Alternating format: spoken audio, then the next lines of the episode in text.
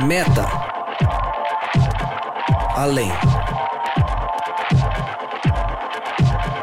Noia, mente, metanoia. Além da mente. Além do pensamento. Mais longe do que estou. Muito mais do que sou. Novas ideias. Novas convicções. Relevância.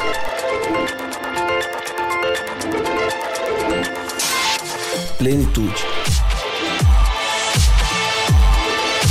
A busca pelo ideal.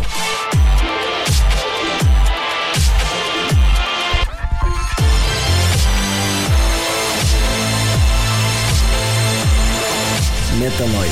Expanda sua mente. Está no ar mais um podcast Metanoia. Seja muito bem-vindo ao podcast Metanoia 112. Alegria demais que você deu play em mais esse episódio do podcast Metanoia. Como eu sempre digo, meu nome é Lucas Vilches e estamos juntos nessa caminhada. Lembrando você que toda terça-feira um novo episódio é lançado e você pode acessar tudo. Eu disse tudo que nós já fizemos lá no nosso site, portal metanoia.com. Gabriel Zambianco, você tá bom? meu brother. Bem, Você tá graças bem? a Deus. Tá Tô bem, feliz? Tô bem. Tá empolgado? E Empolgadíssimo. por que, que você não balançou o cabelo de novo? Eu não balancei o cabelo daquela vez, Ah, rapaz. não foi? Não, foi outra Ah, coisa. Faz aí. Gabriel, faz aí. Faz aí que o Ismael coisa. tá gravando ao vivo, fazendo uma É live. que o Rodrigo me chamou, eu, aí o Ismael falou, oi, eu já joguei aqui. Ah, entendi. coisa, coisa. Aí foi pro lado errado, que bagunça. Vambora, tamo junto. obrigado, viu? Ismael Cardoso, você tá em paz? Em paz, é bom Tranquilo? estar aqui sempre, cara. Bom é, você, é ter você com a gente.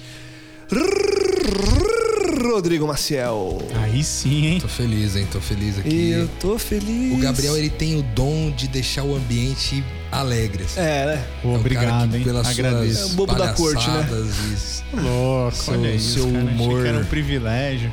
da Não, é- presença. é, um mas é. privilégio Conviver com, com o Gabriel. O palhaço é a O figura central do circo. Da coadunação. Ah, verdade. O que é coadunar? Olha, se você que ouviu o último podcast ainda não sabe o que é coadunar, então é simples. Coadunar é quando você Coaduna. coaduna. É o ato de. Não, é simples, pô. A gente quis dizer o seguinte: é quando você tenta integrar o que era uma coisa com a outra. O que é a operação, você tenta fazer, você tenta encaixar, você tenta é, é, fazer com que aquilo sintonize, esteja na mesma sintonia que, a, que o relacionamento. O que não dá, não dá, não tem como. Operação é operação, relacional é relacional. Tá, mas o significado da palavra coadunar? É, todo esse, poxa, expliquei um monte aqui. Não, você explicou com relação ao nosso tema. É isso, então. É, ué, é estar de acordo, é encaixar, é sintonizar, é tudo Como isso que você poxa. usaria isso no direito? No direito, do jeito que eu usei no tema, na coisa passada. E coadunou. Olha, eu tô abrindo aqui no Google pra você, o Wikipedia coadunar. O significado do, do dicionário aqui, ó. Incorporar, reunir em um para a formação de um todo. Todo. Todo não. Do todo. Pôr-se, olha só, eu falei sintonia, ó. Pôr-se em harmonia, conformar-se, combinar então a operação com o relacional. Tá certo. Vamos seguir o jogo, Zoe, vambora. zoeira à parte foi muito bem explicado. O Ismael tá passando Vamos mal. seguir com todo. Vamos, vamos to- todos seguiremos agora. Bom, vamos lá, gente. A gente vem falando sobre as características de uma igreja que é missional, que vive de dentro para fora. A gente já falou sobre ela ser inclusiva, sobre ela ser encarnada, encarnacional. A gente já falou sobre ela ser contrastante. E hoje a gente vai falar que essa igreja que é missional, ela é uma igreja contextualizada. A gente começou essa série de mensagens lá no podcast 109, aí viemos no 110, 111 e hoje chegamos ao 112 para falar sobre a igreja ser contextualizada. Contextualizada ao quê? Contextualizar-se a quem? A que perspectiva? A que situação? Enfim, o que significa ser uma igreja contextualizada? Esse tema também foi tratado lá no Congresso de Dentro para Fora Quem falou sobre ele foi o pastor Tiago Rodrigues, que apresenta é, o programa Código Aberto lá na TV Novo Tempo. Se você não conhece, coloca aí no Google, procura o que é a TV Novo Tempo, o que é o Código Aberto, quem é o pastor Tiago Rodrigues. Ele falou sobre o tema. Você primeiro, como de costume nos últimos episódios, vai ouvir ao pastor Tiago Rodrigues e na volta a gente conversa sobre essa igreja ser contextualizada, certo? Pastor Tiago, é com você. Voltamos daqui a pouco. Quando a gente pensa em igreja contextualizada, o que, que a gente está pensando com isso? Eu quero só partilhar dois textos que eu acho que são os textos bíblicos que falam um pouquinho mais sobre isso, que é o texto de Paulo, quando ele fala em 1 Coríntios, e ele diz: Eu fiz-me como fraco para os fracos, para ganhar os fracos, fiz-me tudo para todos, para por todos os meios chegar a salvar alguns. Paulo, ele resume aí o que é essa ideia da contextualização. Ele entendia, ele lia o ambiente, ele entendia quais eram os elementos que diferenciavam as pessoas e tentava se adaptar a esse ambiente. Uh, ele, isso fica muito claro quando ele tem aquele contato com os atenienses. Ele está em Atenas, ele está passando por Atenas, e aí então ele vendo os altares, aquilo, o movimento que está acontecendo lá em Atenas e as pessoas vão perguntar para ele: o que, que você está falando? Qual doutrina é essa que está ensinando? E ele parte então de uma observação que ele fez. Eu acho interessante porque Paulo ele vai dizer o seguinte: porque passando eu e vendo os vossos santuários. Ou seja, ele não é alguém que se instala dentro de um prédio e simplesmente espera que as pessoas o reconheçam. Ele não é simplesmente alguém que vai para um lugar, olha, diz o seguinte: todo mundo que quiser ouvir a Paulo vai até aquele lugar. Não, ele é alguém que vai passando e vendo o que está acontecendo. Ele está antenado com aquilo que está acontecendo e ele vendo isso, ele consegue a partir disso comunicar o evangelho, comunicar aquilo que ele gostaria de comunicar. Quando a gente fala de igreja contextualizada, eu pensando numa definição, essa não é uma definição de, de livro, é uma definição que me veio à mente, que é o seguinte, que a igreja contextualizada é uma articuladora entre o texto e o mundo. O que, que, isso quer dizer? Ela não é simplesmente, ela é contextualizada no sentido que ela está lendo o texto, ela está lendo a palavra, ela está lendo a Bíblia e ela está lendo o mundo. E ela faz uma articulação entre o que a Bíblia diz e aquilo que o mundo diz. Ela é articuladora entre o texto e o mundo. Essa é a igreja contextualizada. A igreja contextualizada, a gente poderia chamar, eu particularmente, acho que o, o, termo contextualizado não abarca aquilo que é, que é o chamado da igreja, porque na verdade ela não é uma igreja contextualizada, porque uma igreja contextualizada seria uma igreja que responde, que reage ao contexto onde ela está, que simplesmente vê o contexto e se adapta a esse contexto. Ela é mais do que isso. Ela entende o contexto, ela entende o ambiente onde ela está e ela responde biblicamente a esse contexto. Então ela não é simplesmente uma igreja contextualizada, ela é uma igreja contextualizadora, porque ela vai pegar o texto bíblico e vai colocar esse texto, ela vai pegar o evangelho Evangelho, ela vai pegar a mensagem de reconciliação, ela vai pegar o Evangelho eterno, a mensagem de juízo, tudo aquilo que a gente entende como sendo a, a, mensagem, as boas novas do reino de Deus e ela vai colocar isso para o mundo. Então ela é contextualizadora da mensagem. Mas a gente vai usar o termo igreja contextualizada porque acho que é o que o que a gente o, o que está mais fácil de usar. Também contextualizadora acho que essa palavra nem existe. Mas então a gente vai usar a igreja contextualizada mas entendendo isso que ela é essa articuladora entre o texto e o mundo. Uh, Durkheim que eu acho que a gente precisa voltar a esses, esses autores, ele tem uma mensagem muito cética com relação à religião, e ele diz o seguinte: que os velhos ideais e os deuses que eles encarnam estão morrendo porque não respondem mais e suficientemente às aspirações novas que surgem e aos novos ideais necessários para orientar a nossa vida. E isso faz, a frase dele faz muito sentido.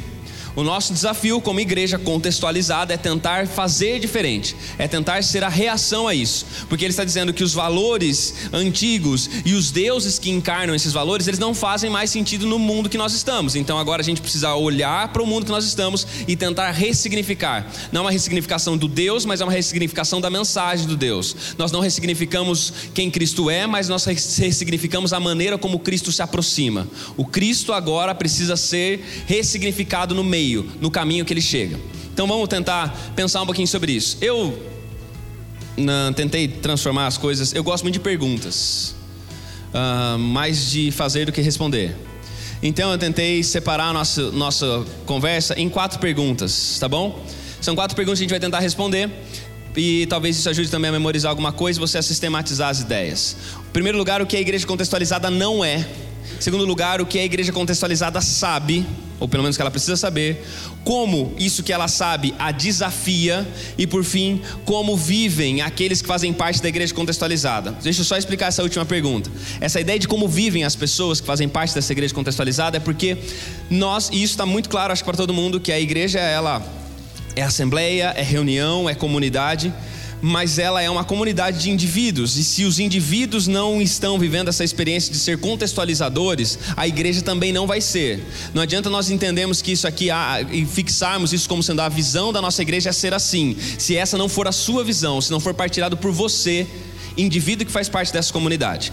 Então, bora lá tentar responder essas perguntas. Em primeiro lugar, o que a igreja contextualizada não é? A gente poderia passar um tempão falando sobre isso, porque nós temos segmentos de igreja surgindo e maneiras e modos de operar como igreja, que às vezes parece igreja contextualizada, mas não necessariamente é. E eu não estou, eu não quero fazer uma crítica a isso, eu só quero que você não simplifique o que é ser igreja contextualizada, tá bom? Nenhum, nenhum das coisas que eu vou dizer aqui é uma ideia de Uh, oh, não, isso não é igreja contextualizada, isso está errado. Não, é simplesmente porque na nossa ideia a gente não pode confundir igreja contextualizada com métodos que igrejas contextualizadas estão usando. Em primeiro lugar, ela não é uma igreja com ritos contemporâneos. Não dá para pensar simplesmente que uma mudança de rito, uma mudança de ritual, uma mudança de liturgia, que isso é uma igreja contextualizada, tá bom? A gente tem muitas pessoas simplificando uma igreja contextualizada, achando que é simplesmente uma mudança no rito. Eu mudo o rito e aí então com isso eu tenho uma igreja contextualizada. Não, você não está atendendo às necessidades do contexto simplesmente porque você muda uma liturgia. Ah, colocamos um instrumento novo e mudamos. Não, isso não é isso não é aquilo que é esperado de uma igreja contextualizada. Mais uma coisa, a igreja não é simplesmente uma igreja segmentada. Entende? Não é simplesmente, ah, não, eu olhei para um público aqui, esse público precisa ter o reino, o reino de Deus precisa ser comunicado a ele. Tá tudo certo, isso é importante. Mas achar que com isso você está vivendo como igreja contextualizada não é suficiente. A gente vai tentar entender isso logo mais. Mas isso aqui é muito importante. Nenhuma igreja contextualizada é 100% replicável. Importante você entender isso. Você não pode pegar a experiência. Ah, eu visito uma igreja aqui e tem gente que pensa que é assim, que plantar a igreja é, é que plantar a igreja é resultado de uma missão beija-flor. Eu vou saindo e vou beijando várias flores e daí eu chego na minha e pronto, eu tenho uma igreja a igreja não é 100% replicável. Nenhuma igreja contextualizada é 100% replicável. Por quê? Porque os contextos variam. Se os contextos variam, então não posso simplesmente achar que extrapolar o serviço que está sendo feito aqui para a minha realidade vai, ser, vai dar certo. Então, nenhuma igreja parte, a gente parte da ideia que a igreja contextualizada não é uma igreja 100% replicável. Ok, eu acho que a gente podia depois pensar em outros também que lhe ocorrem, mas isso é o que a igreja contextualizada não é. E aí a gente vai então para aquilo que ela sabe que a igreja contextualizada sabe? Em primeiro lugar, ela sabe diferenciar o essencial do periférico. E quando eu falo disso, estou falando do texto, do texto bíblico ela sabe ler o texto e ao ler o texto, ela entende no texto bíblico aquilo que é essencial e aquilo que é periférico. Aquilo que é relevante, aquilo que é princípio e aquilo que é um acumulado de, de tradições. Ela consegue ler o texto bíblico e entender no texto bíblico aquilo que é prescritivo e aquilo que é descritivo. Ela consegue fazer essa diferença. A igreja contextualizada, ela sabe ler a Bíblia. E esse talvez seja uma grande dificuldade da gente. A gente não pode achar que ser uma igreja contextualizada é simplesmente uma igreja que sabe ler o mundo. É uma igreja que sabe ler a Bíblia. Por quê? Porque a nossa tentativa ao contextualizar é, tradu é traduzir, é fazer com que o texto chegue até as pessoas. Então, se nós somos articuladores entre o texto e o mundo, a gente precisa conhecer o texto. Então, a igreja ela sabe disso. Só que cada conhecimento que a gente tem, ele gera um desafio. Sempre que você conhece alguma coisa, você é desafiado a lidar com esse conhecimento. Qual o desafio que isso gera? O desafio, como é que como é que isso, como é que essa capacidade de diferenciar aquilo que é essencial daquilo que é periférico, como é que isso me desafia? Como é que desafia a igreja? Ela é desafiada então a ler, compreender e aplicar o texto bíblico. Não conheço a maioria de vocês, mas quero dizer uma coisa para você. Você está entrando em uma furada se você acha que você vai conseguir ser um líder de igreja, ou liderar um movimento missional em igreja, se você não é um leitor da Bíblia, se você não é estudioso da palavra. Você pode ter bons métodos, mas se sua relação com a palavra é uma relação esporádica, acidental, se você não é um leitor da palavra, se você não está fazendo esse esforço de compreender o texto bíblico, é possível que você seja um contextualizador das suas próprias opiniões, mas não do texto bíblico. Então nós somos desafiados a ler, compreender e aplicar o texto. Ler, compreender e aplicar é ler em comunidade, é gastar tempo conversando sobre o texto bíblico, é gastar tempo entendendo esse texto, é gastar tempo ouvindo gente que compreende o texto. Então, esse é o nosso desafio. Se a gente quer ser essa igreja que sabe diferenciar o essencial do periférico, a gente tem que ler, compreender e aplicar o texto bíblico. O que a igreja contextualizada sabe ainda, mais uma coisa, ela sabe ler os fenômenos sociais. Então, ela olha para a volta e ela consegue entender, ela consegue visualizar aquilo que está acontecendo. Ela olha para o jornal, ela olha para aquilo que está acontecendo ah, nas, no, nos centros acadêmicos, ela olha para aquilo que está sendo produzido pelos centros acadêmicos, ela olha para aquilo que está acontecendo ao seu redor e ela sabe ler, ela sabe entender esses fenômenos sociais, ela sabe e ela não e o saber ler não é simplesmente porque o que acontece muito tempo historicamente aconteceu com a igreja que a igreja leu todo o fenômeno social como sendo algo a ser demonizado. Então a igreja reagia aos fenômenos sociais, ela reage a qualquer movimento social, simplesmente dando um passo para trás. A igreja contextualizada, ela vê um fenômeno social, ela dá um passo na direção desse fenômeno porque eu preciso entender, eu preciso saber o que está acontecendo. De vez em quando, então, surge um movimento. Nós temos movimentos sendo fomentados por aí. A gente tem discussões super importantes acontecendo hoje no mundo. Nós temos, no mundo e principalmente no, no Brasil, nós temos discussões relacionadas à, à escola ser partido, à ideologia de gênero, a tudo isso. E a igreja, geralmente, o que a igreja faz? Não, eu já sei tudo, então a igreja vira as costas e vai embora. Qual que a igreja contextualizada faz? Ela se aproxima dessas discussões. Por quê? Porque sabendo dos, ler os fenômenos sociais, ela é desafiada então a se aproximar das discussões atuais com uma mente aberta. Esse é o desafio da gente. É chegar diante dessas discussões e aí entra um negócio muito complicado para a gente, que é o que a gente vai discutir depois uh, juntos, que tem a ver com os preconceitos que a gente tem. Ah, eu não gosto de gente de esquerda, eu não gosto do coxinha, eu não gosto desse. E aí eu não me aproximo dele para entender. E se eu não me aproximo dele para entender, dificilmente eu vou conseguir me aproximar dele para comunicar. Então a igreja ela sabe ler esses fenômenos, ela se sente desafiada a lidar com essas discussões de, com uma mente aberta. Mais uma coisa que essa igreja contextualizada sabe, ela sabe aprender novas línguas. Quando eu falo de novas línguas, são novas linguagens não necessariamente novos idiomas falados, mas assim, ela precisa entender que cada grupo Cada comunidade tem a sua maneira de se expressar, tem a sua maneira de, de, comunicar. E se eu não entender essa nova linguagem, se eu não chegar dentro do meu contexto e entender essas linguagens, entender esses diferentes falantes que tem, eu vou ter dificuldade de comunicar. E aí então, a igreja que sabe aprender as novas línguas, ela está desafiada então a ouvir e incorporar membros com identificações diversas. Igreja, um fenômeno que a igreja contextualizada faz é o seguinte: quando alguém se aproxima dela vamos tentar usar um, uma terminologia bem ruim, mas assim, pensando num não membro que torna-se membro, a gente precisa entender que esse, essa pessoa que vem, ela tem um contato e uma linguagem que potencializa toda pessoa que vem para a igreja, ela está potencializando a capacidade dessa igreja de se comunicar com alguém diferente. Quando eu sento para ouvir essa pessoa, quando eu sento para ter um tempo com ela e faço todos os esforços para que essa capacidade dela se comunicar com o meio de onde ela veio não morra, eu estou fazendo com que a igreja continue falando essa nova língua. Cada novo membro da igreja é uma nova linguagem que ele traz consigo que nos mantém em contato com algo que nós ainda não estávamos. Deixa eu só tentar dar um exemplo. Não tentar dar um exemplo, eu vou dar um exemplo, né? Vou tentar dar um exemplo. Se eu não conseguir, né? Como se não, eu vou dar um exemplo. Um, a gente, quando a gente fala desse contexto dessas linguagens, a gente precisa, como eu disse, a gente precisa se aproximar. E ao se aproximar, a gente precisa levar em consideração essas várias nuances. Eu vou dar, por exemplo, um exemplo aqui da cidade de São Paulo.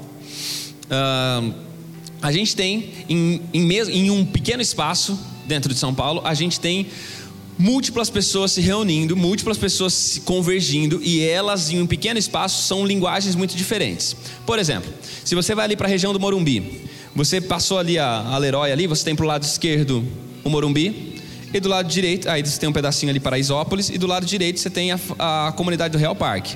Vamos, vamos dizer o seguinte: que você em algum momento fala, cara, eu vou plantar uma igreja lá na, no Real Park, não tem igreja, por exemplo, uma outra igreja lá. Você, não, eu vou plantar uma igreja lá no Real Park. Beleza, vai lá então. Eu não sei se você sabe, mas o Real Park é a maior comunidade indígena pancararu fora do Pernambuco.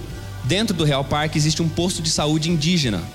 E aí, se você vai lá e negligencia. Pensa, não, eu estou falando com uma comunidade, eu vou lá falar numa comunidade, vou plantar uma igreja na favela, beleza. Só que se você está negligenciando o fato de que metade das pessoas que moram lá são indígenas, que vivem em imigração entre São Paulo e Pernambuco todo o tempo, que eles têm seus rituais de cura, que eles estão pleiteando, inclusive, com lá, lá com Pernambuco, lá com a, com a aldeia mãe, eles estão pleiteando o direito de levantar aquilo que eles chamam de levantar um praiá, que é a possibilidade de receber os encantados aqui. Se você negligencia isso, você não vai conseguir conversar.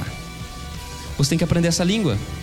Então há uma comunidade ali de mais ou menos mil e tantas pessoas que são indígenas e que eles falam de ritual de cura, que eles falam de praiás, que eles falam dos encantados e que isso faz parte da maneira deles funcionar. Quando o que acontece geralmente nessas comunidades, e principalmente comunidades indígenas dentro de zonas, dentro de centros urbanos, o sujeito vem para uma igreja, para qualquer igreja, e o primeiro convite que é feito para ele é que ele rompa com tudo aquilo que é da cultura dele que ele deixe de fazer parte das, dos momentos, deixe de fazer parte da vida social dos outros indígenas, que ele deixe que ele corte com tudo. Quando na verdade esse cara que veio, ele precisa manter-se em contato com a cultura para que ele potencialize e que ele nos ajude, ajude a gente que talvez não é nativo, a conseguir comunicar o evangelho em termos que eles sejam capazes de entender. Por exemplo, quando a gente fala dos, dos, dos indígenas do Nordeste, a cosmovisão a, a cosmovisão e a teologia dos índios do Nordeste é completamente diferente dos índios do Norte. Você vai para o Amazonas e você pega lá os Sateremaué, os Tucanos, eles têm uma maneira, uma teologia, uma, um rito, uma, uma tradição de origem um mito de origem completamente diferente dos índios do Nordeste. Se você não é capaz de se apropriar disso e entender os paralelos que existem entre a nossa maneira, entre o nosso mito de origem e o mito de origem deles, você vai ter dificuldade de comunicar. Então você tem que estar disposto a aprender as novas línguas.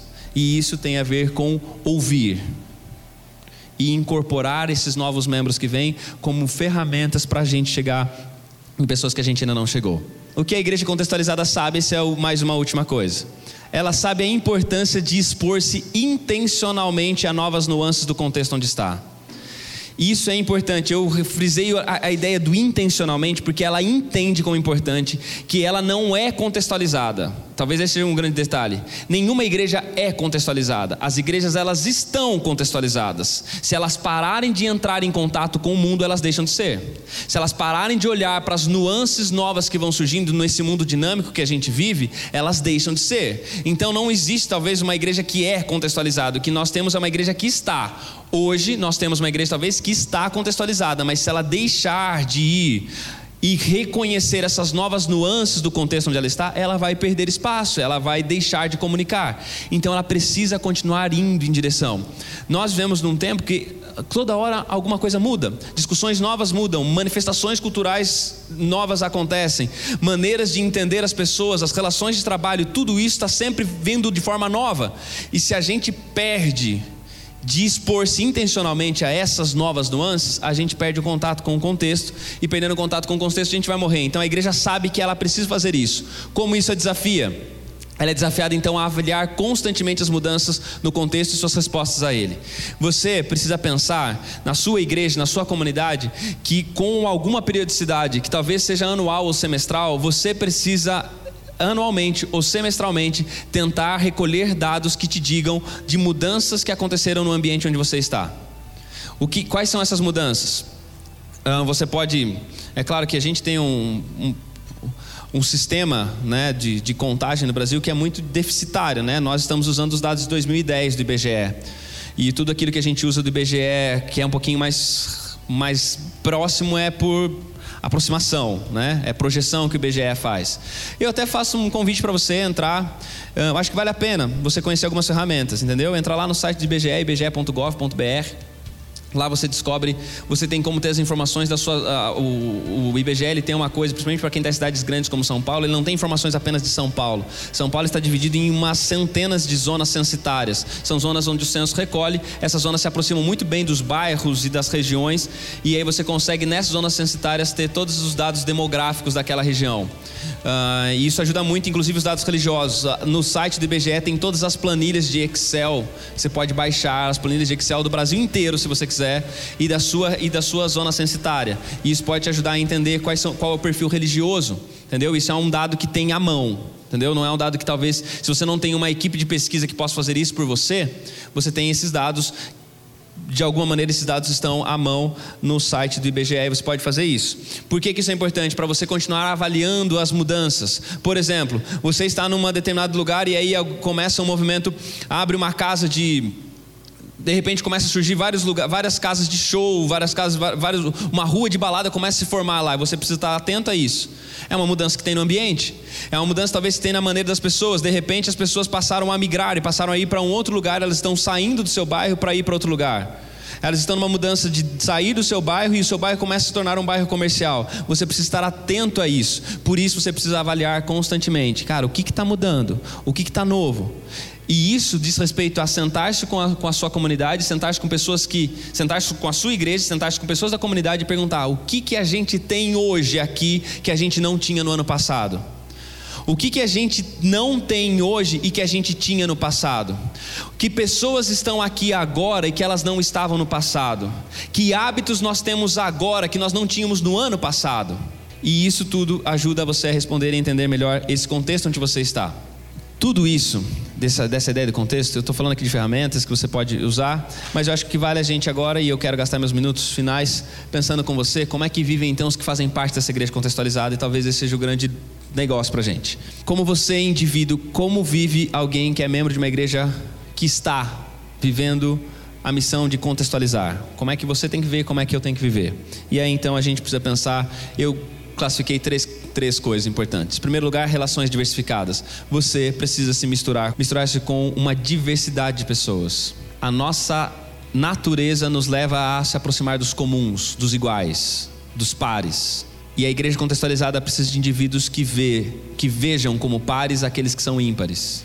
A igreja contextualizada precisa de indivíduos que vejam como pares aqueles que são ímpares eles não são compatíveis, eles talvez não pensam como eu, eles talvez não tenham a mesma bagagem que eu, mas eu preciso fazer um esforço de ter relações diversificadas.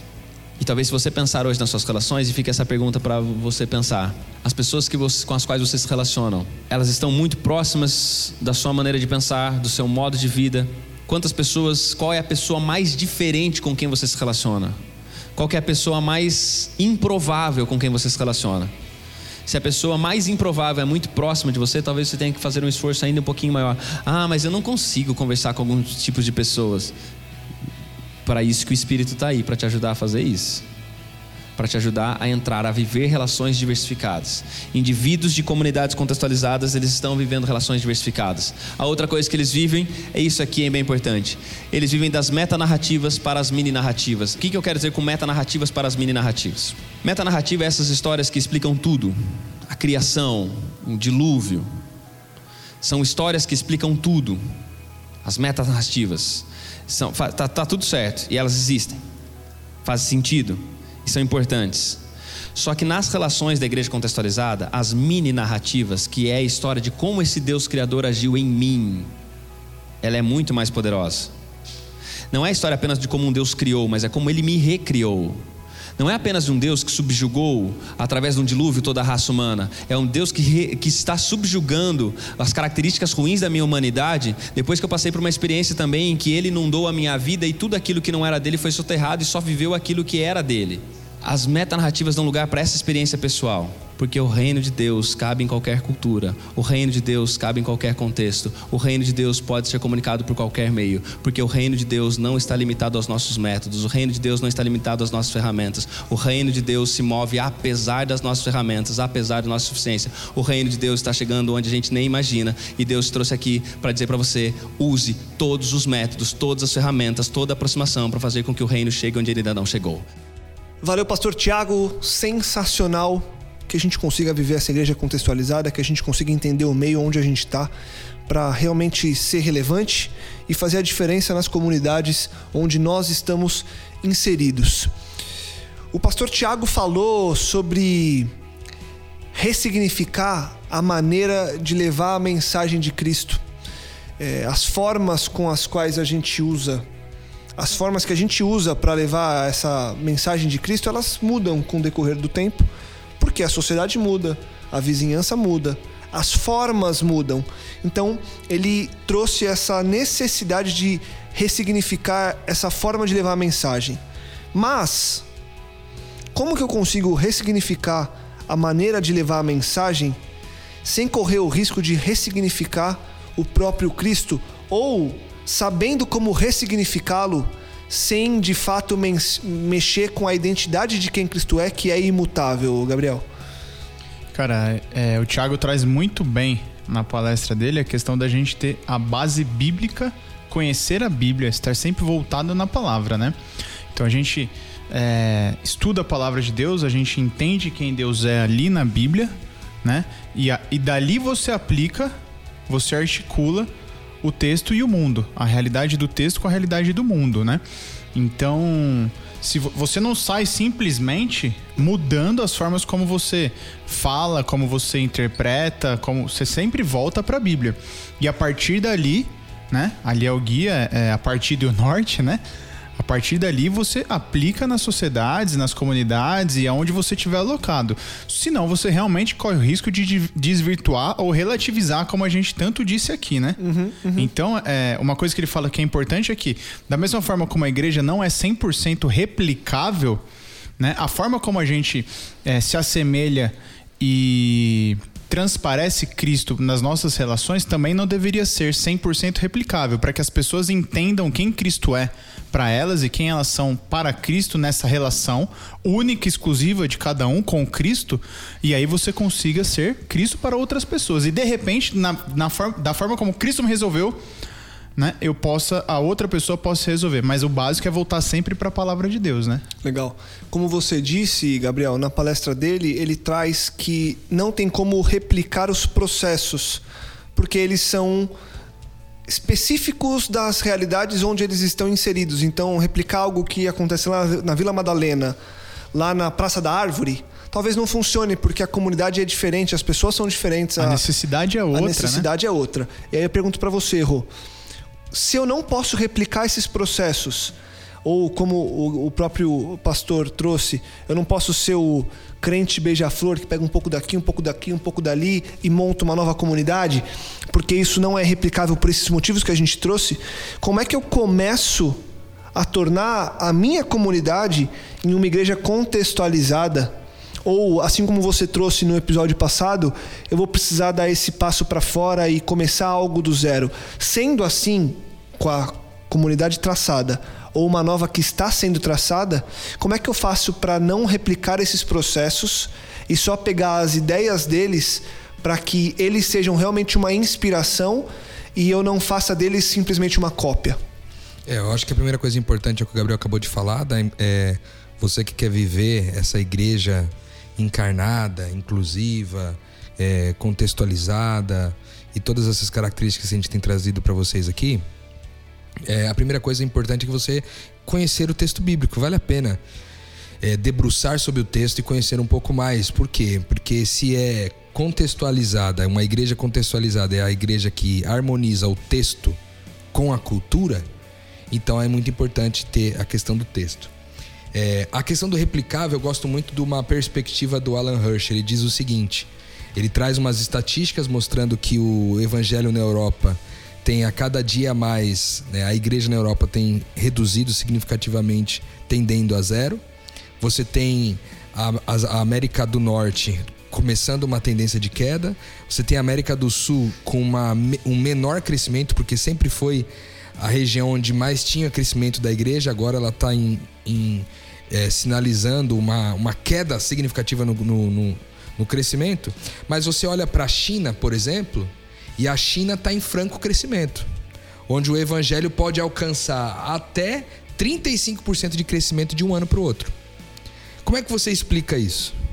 A China, porque precisava viver uma igreja é, não institucionalizada por uma questão de perseguição, ou seja, é, a igreja na China é perseguida pelo governo, a igreja não pôde ser institucionalizada. Já que ela não pôde ser institucionalizada, como que ela ia multiplicar os seus os seus métodos, os seus conceitos, a sua mensagem? Ela precisou simplificar e condensar a mensagem numa coisa o mais simples possível. Ou seja, o evangelho pregado na China é o evangelho do Cristo, é a pessoa do Cristo. Eles não se devaneiam com doutrinas e etc.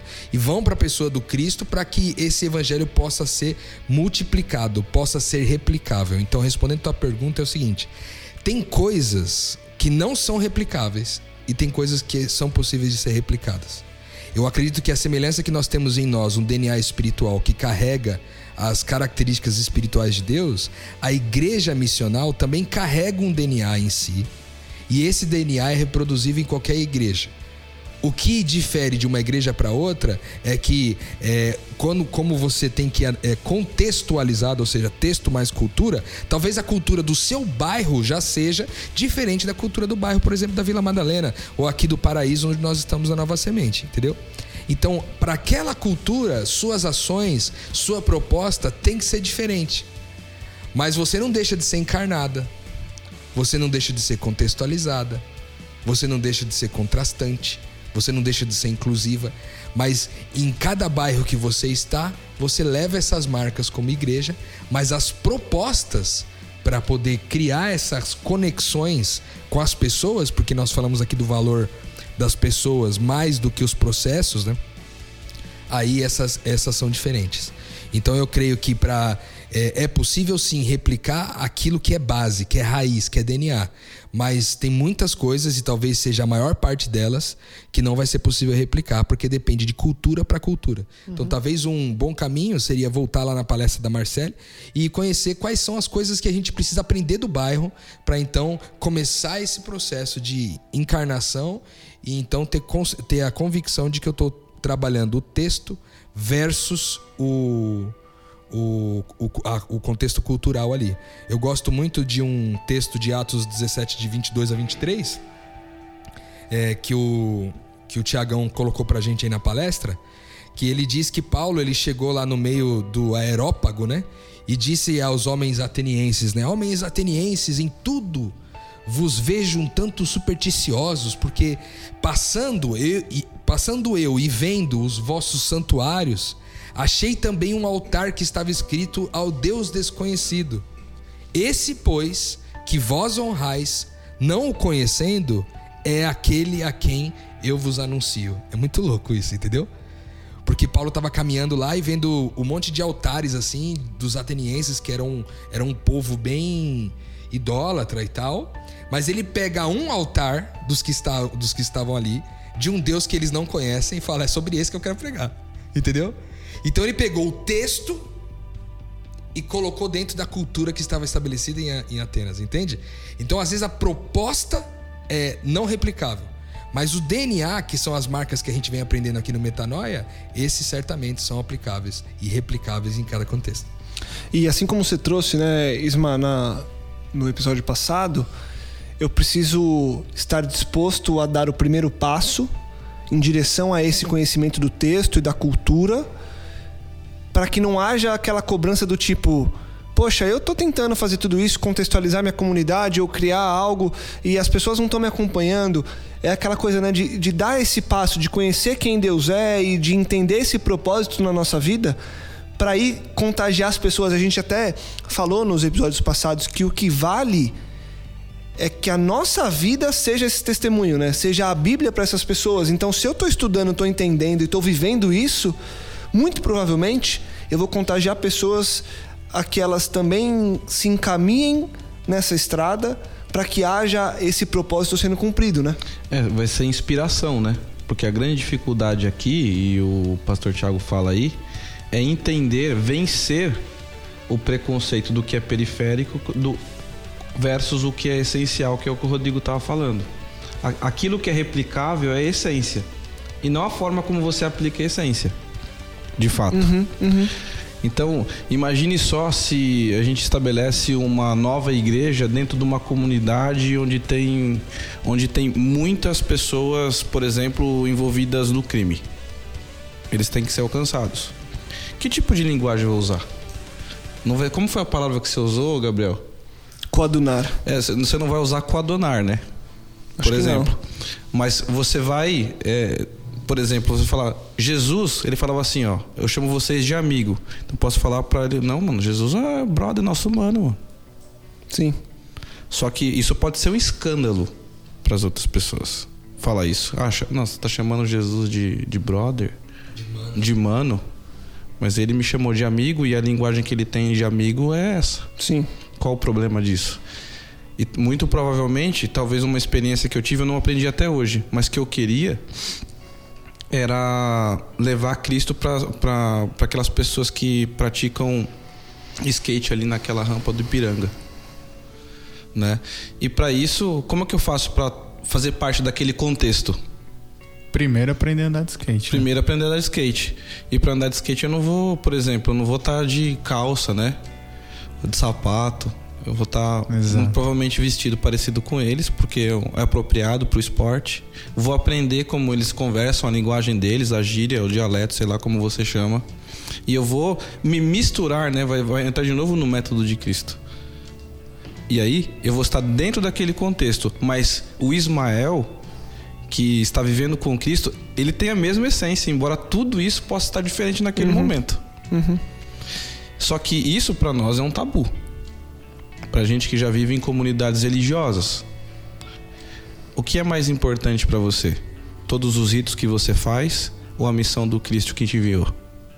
Eu prefiro ficar com as pessoas e a missão que ele me deu, deixar as roupas, os ritos, a forma de falar de lado. E pelo menos penso assim. Show de bola. Eu queria. É, e se você quiser complementar alguma coisa, você me fala, Ismael, mas o que você falou agora me soa muito como uma conclusão para o que eu vou perguntar para vocês. Mas se surgir algo, você me, me, me chama aqui. A gente trouxe aí algumas características dessa igreja missional e essa última agora, dessa igreja que é contextualizada. De maneira muito resumida, somando isso tudo que a gente ouviu e conversou nas últimas semanas, o que e por que ser essa igreja missional? O que é ser essa igreja missional? E por que ser essa igreja missional?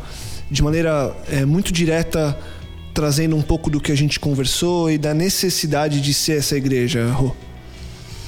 Eu diria que um bom resumo é de dentro para fora.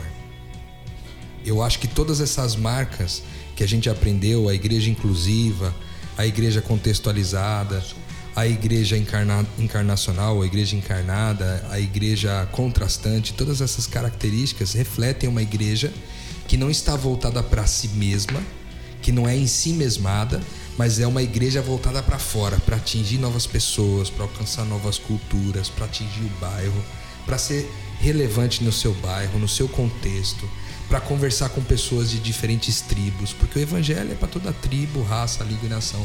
E às vezes a gente pensa, quando Jesus disse isso, né, para toda tribo, logo vem na nossa mente a tribo do índio, né? A gente acha que só tem a ver com índio, mas tribos são todas é, é, são todas todos os grupos. Eu mencionei um aqui, né? É, você, Com linguagem o, própria, né? É, os, o, quem anda de skate forma uma tribo. Aqueles que estão na Cracolândia formam uma outra tribo. Aqueles, os, os é, skinheads, porque os caras também formam tribos. Altos uhum. executivos. Altos enfim. executivos, é outra tribo. E assim vai. Clube do carro. São tribos, né? Clube Sim. do carro. Jornalistas. Então, eu acho que talvez o principal resumo para quem quer viver essa igreja é entender que a igreja existe para ser de dentro para fora, ou seja, uma igreja que se reúne para aprender, treinar, se preparar, mas que vai para fora para alcançar as pessoas, porque afinal de contas o intuito, né, da gente ao ir para a cidade, aí para os bairros e alcançar as pessoas de maneira missional é reconciliar essas pessoas com Deus, reconciliar as pessoas umas com as outras, reconciliar as pessoas consigo mesmas e garantir que essas pessoas é, se sintam parte da família de Deus aqui e agora e experimente os benefícios né, de se viver em família. Esse é o maior propósito. Então, é, so, é, uma igreja missionária é aquela igreja que é de dentro para fora com o objetivo de reconciliar as pessoas é, e para que as pessoas não sejam privadas de viver em família e de é, ter esse relacionamento pai e filho com Deus, Aba e nós. Boa. Ô, ô Rodrigo, aí. só. Como é que é aquela. Eu não sei replicar, mas. Uma padaria pode ser missional. Uma farmácia pode ser missional. No meu trabalho também pode ser missional, mas uma igreja. Ela tem obrigação de ser missional. Ela só existe. Ela é por essência. Ela, né? senão é não existe, essência. né? Senão, senão não é igreja. Muito Boa. bem, bem lembrado. Isso. Boa, Isma. Gabriel. Cara, é em harmonia com isso daí que o Rodrigo disse. Pra não falar coadunar. Coadunando Ai. com o que ele falou. Eu acho que a gente pode trazer também a importância de que o de dentro pra fora comece em mim, né? É, a igreja ela só é missional se as pessoas que estão lá forem missionais também, se elas forem encarnacionais, se começar a partir delas, né? Então a igreja somente elas é um corpo que se compõe de várias pessoas, né? Enfim, então acho que a gente tem, tem que trazer isso sim pra vida prática. A gente até levantou questionamento aí no podcast passado, como que eu faço isso? Como que eu começo isso? Cara, começa por você. Começa mudando sua vida, sua perspectiva e de repente você consegue mudar mais um, mais dois, mais três, mais quatro, enfim. É isso aí. Show. Isma, valeu. Gabi, valeu. Rô, valeu. Acho que a gente trouxe características muito importantes dessa igreja missional e a gente encerra de uma forma é, bacana. Que na sua comunidade, você que está ouvindo a gente, que você consiga viver de dentro para fora. E se você encontrar os obstáculos que a gente falou que são comuns de serem encontrados nessa busca, nessa tentativa, que você dê esse passo que o Ismael falou no episódio passado e falou hoje. Vá, seja o Cristo, dê esse passo à frente e veja que a família vai, ser, vai se apresentar a você. Deus vai enviar aqueles que Ele quer que façam parte desse privilégio, mas não deixe de viver esse privilégio que Deus está chamando você para viver e para experimentar. A gente continua falando sobre igreja missional porque a missão é o que nos motiva a estar aqui, o metanoia é missão e a gente continua por meio de outros temas diversos falando sobre essa missão.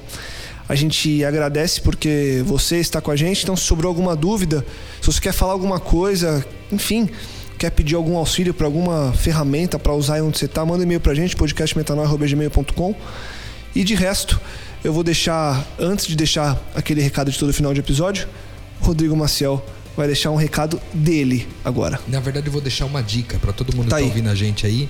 É, a gente tem, tá, a gente tá lendo um livro agora, é, em conjunto aqui, que vale muito a pena ser lido aí para você que tá buscando viver essa igreja missional de maneira mais intensa.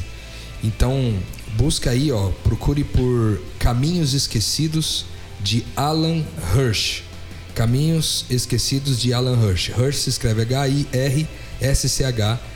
H-I-R-S-C-H. Alan Hirsch, Caminhos Esquecidos. Vale muito a pena essa leitura. Você vai gostar bastante e vai te ajudar nesse processo todo. Show de bola. Então, leia e compartilhe com a gente o que você achou desse conteúdo do livro. E eu deixo também aquele convite de todo final de episódio. Compartilhe, divulgue, ajude que mais pessoas possam expandir a mente. A gente volta com muito mais metanoia no próximo episódio. Esperamos por você. Um grande abraço. Metanoia, expanda a sua mente.